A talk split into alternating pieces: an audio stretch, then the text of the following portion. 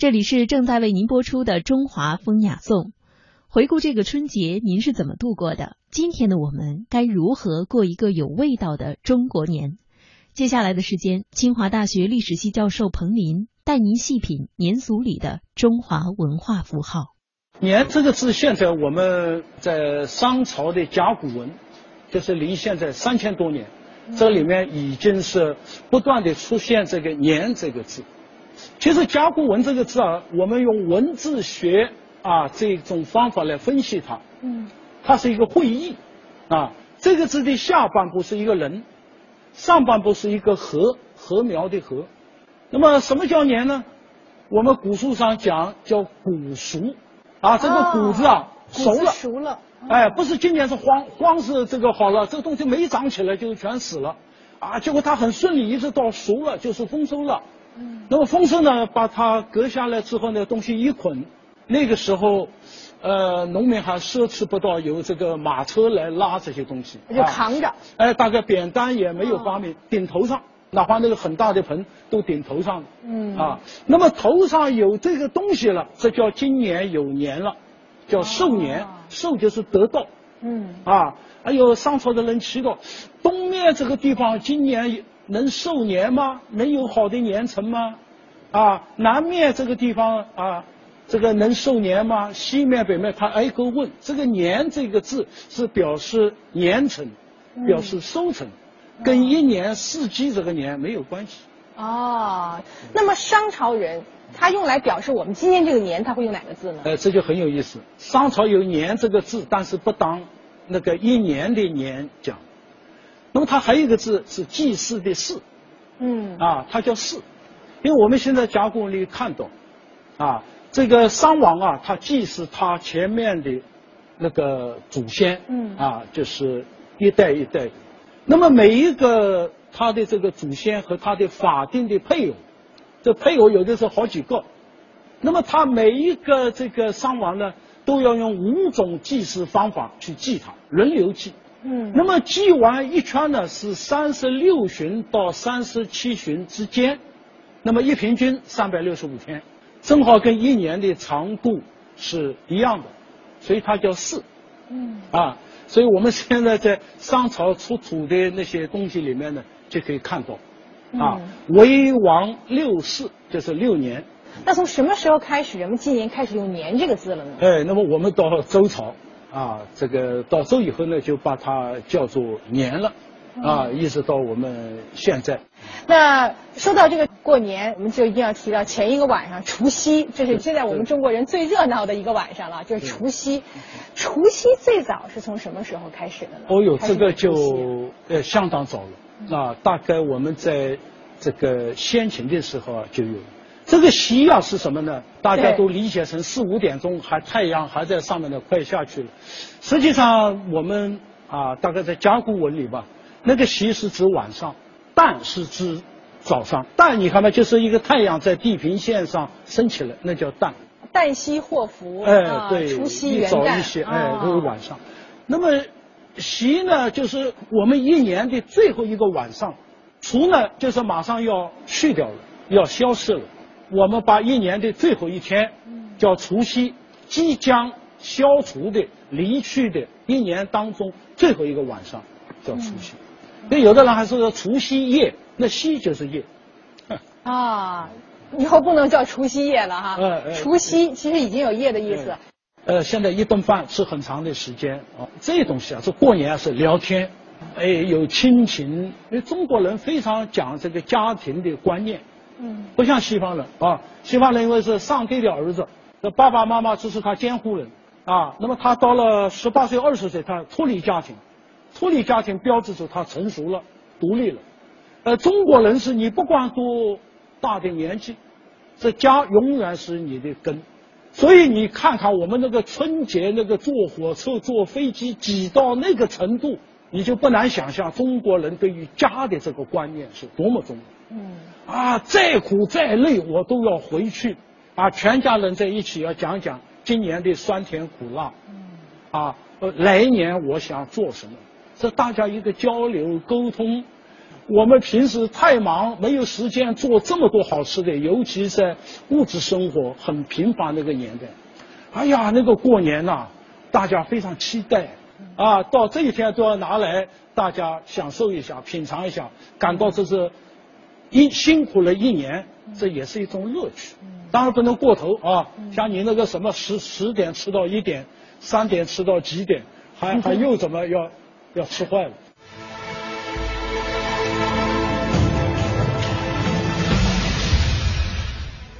爆竹声中一岁除，爆竹真和竹子有关吗？这个爆竹不是放的，就是爆这个竹。过年时为何要贴春联？我们该如何挑选一副适合自己的春联？有一副对联，我一辈子都忘不了。彭林过年的学问。在过春节的时候，家家户户都要做一些装点啊，比如说在门口呢，我们要贴什么呢？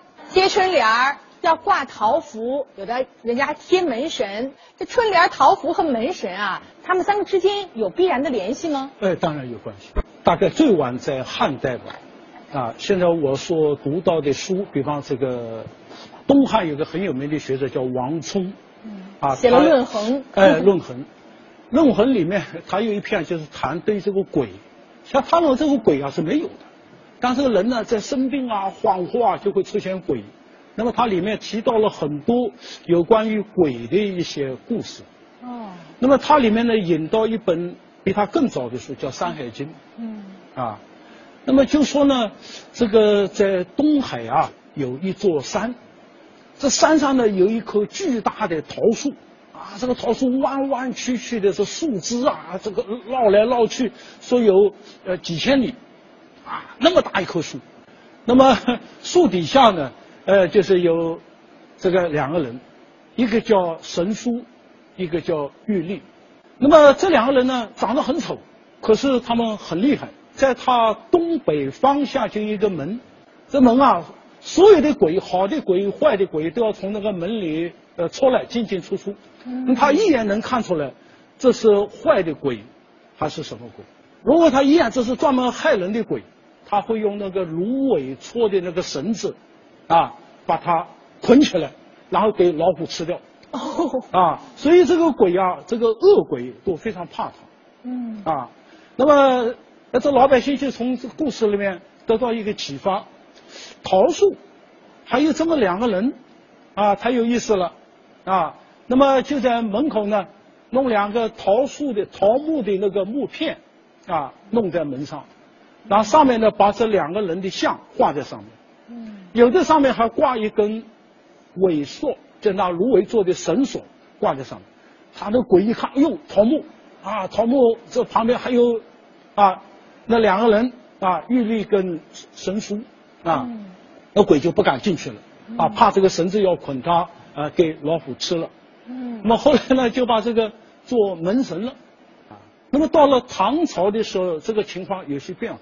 据说由于一些原因吧。这个唐太宗啊，呃生病了，躺在床上，这个一到晚上他就听到门口啊有那个鬼啊在嚎叫，啊，他非常恐惧，彻夜不能睡觉，那这怎么办呢？啊，后来他下面有两个大将啊，我一讲可能很多人知道，一个叫秦琼，啊，字叔宝，就秦叔宝，还有叫尉迟恭，啊，字敬德，尉迟敬德，那么这两个人就跟。唐太宗讲了啊，你怎么老睡不着觉不行啊？这样吧，我们俩给你守门，啊，请允许我们在你的寝宫的门口穿上戎装，就一个人拿了一个鞭啊，钢鞭啊，一个人拿了铁剑，杀手剑那个剑啊，站在门口。哎，果然那天晚上这鬼啊不敢来了。嗯。啊，那么唐太宗说：“哎呀，我不忍心让你们晚上这么值夜班呢。”啊，怎么办？哎，找人呢，把这两个人的像画在门上了。啊，那么后来这个门神呢，又搞成这两个人了。嗯。啊，其实我们现在看到呢，当当然有的地不同的地方还有一些别的，啊，但是这两个呢，呃，是这个影响面最大的。嗯。那春联呢？春联是什么时候出现？哦，春联出来一开始是这个桃木嘛，是吧？后来这个文化的进步，大家就开始在桃木上写一些吉祥语。那么写来写去呢，中国因为它是一个呃诗歌啊，这个这些韵文啊特别发达的国家啊，那么后来就是变成了春联了。所以有一句这个诗是吧？总把新桃换旧符啊，啊，就这么来换一个桃木或者换一些画，那么就变成春联。古时候这个春联啊，都是专门要找人来写的是吗？呃，有有也有也有自己写的啊，也有这个找人写的。大概这个最早这个春联啊，不是家家户户都有的。后来到朱元璋，啊，他下命令，一到过年，家家户户都得贴春联。好，这就成了一个普天之下啊，这个家家都在做的一件事情啊。那么那个时候，后来有些知识分子啊，他就呃考虑到。很多人的难处嘛，那么他就租一个这个店面啊，摆个桌子，我来给大家写春联。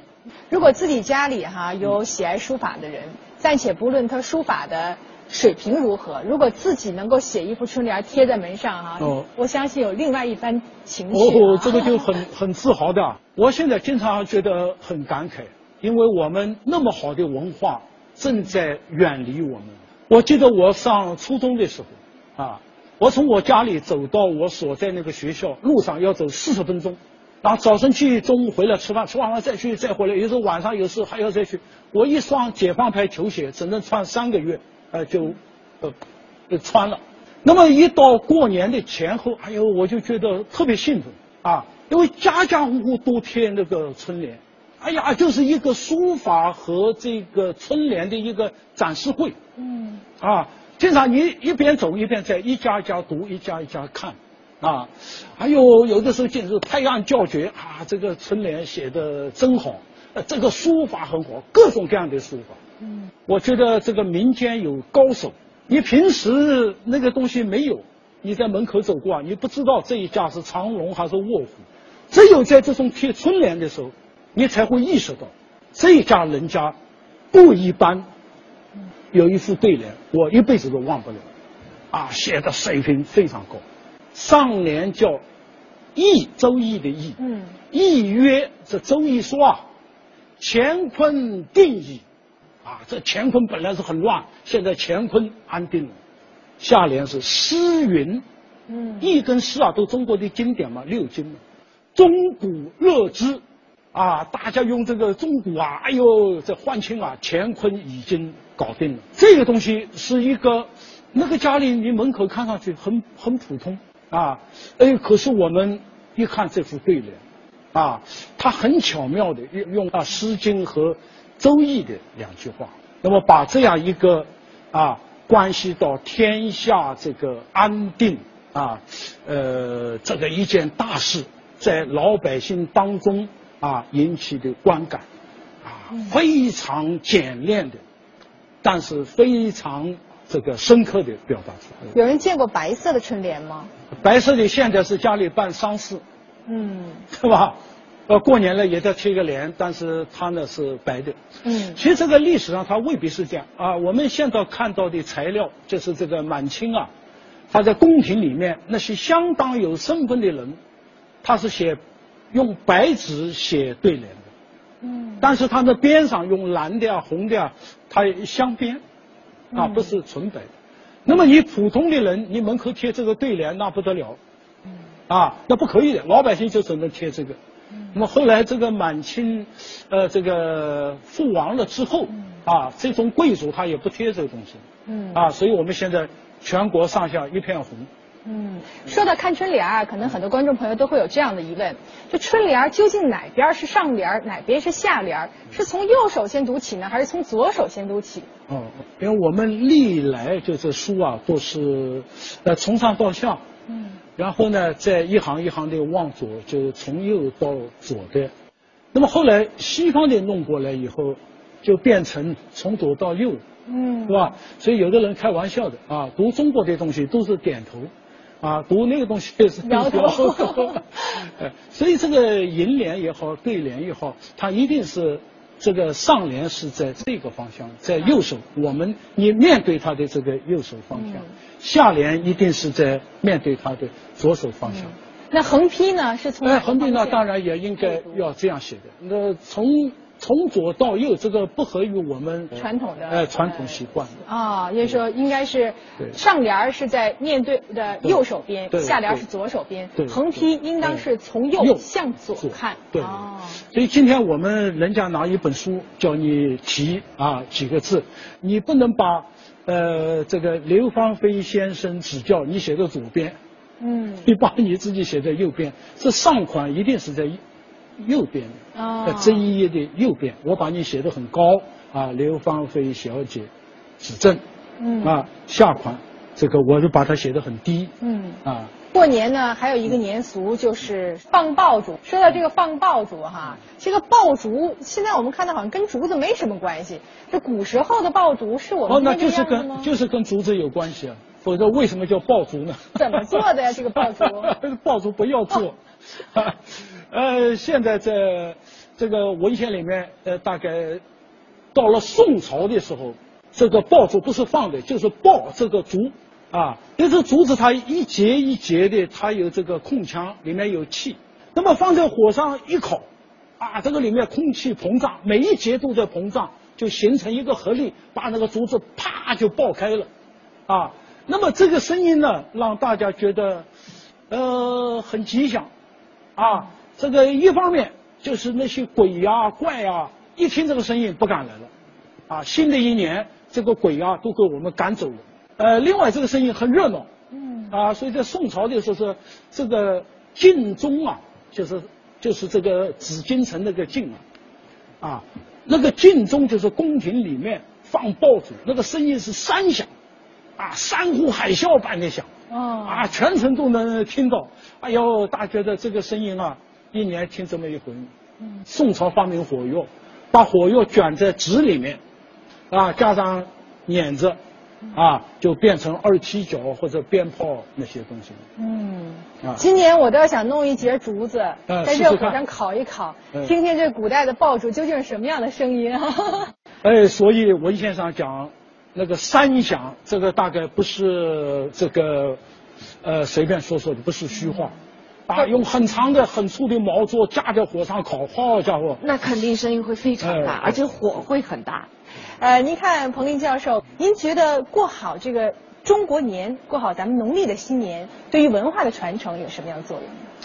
哎呀，现在其实不只是我啊，现在有很多人在感慨，感慨什么？我们这个节日越来越没有文化，呃，所以我想呢，要传承中国文化，这个春节是一个包含的文化因素最多的一个载体。以前我们清华一些学生啊，其实全国一样，过年时候给人家写明信片，啊，都一样，八十岁的、十几岁，恭喜发财，万事如意，啊，什么就这几句话。那么平时能不能我们好好学习学习呢？读点书，啊，到过年的时候能够调动自己的文化积累，啊，加上自己的情感，给对方呢写一个很有内涵的一个贺年片，哎，我们写一幅春联，啊，自己的书法，自己的学养，啊，能够借这个机会，能够呢展示一下，这个是你的原创，是你的作品。是吧？呃，人家一到你门口，哟，这对联是你写的啊？人家读一读，哎呦，这书法不错啊，比去年好多了，对吧？哎呦，什么时候现在改学柳公权了？去年看的是颜真卿的，对不对？哎呀，这个对对的好工整哦，年复一年的这样，呃，其实我们千家万户如果都这样，这个民族的整体的文化素养在一年一年增加。这个中国人为什么那么喜欢放鞭炮？这是一种风俗，一个文化心理，啊，我刚才讲了，这个春节很特殊，啊，这个旧的年要走了，新的年来了，那么我们无非两种情况，我这一年过得不太好，然后我希望放放鞭炮，把这个老百姓讲啊，这个不好的东西啊，给给他赶走，啊，新的一年来了，哦，他有一种这样的心理，啊，那过得很好的也说，嗨。我这个来年还要好，不管你这年好和不好，哎，他都希望借有这样一种方式，有一个更好的明年。当然，这东西如你所说，它是有危险。呃，这个危险怎么来的？其实我们放了一两千年，对不对？以前没有这么一些东西，只是现在有些东西呢，我们没有很好引导，啊，加上一些生产鞭炮的厂家，他迎合一些民众的心理，啊，你不是在想吗？是吧？我就把你做的啊，这个火药很多啊，这个威力很很大啊，这个啊，他不断的在这个上面去加码，那么就偏离了我们放鞭炮的那样一个本意。那么现在政府在这方面是采取措施，如果我们控制的好、管理的好，我想也会做得很好的。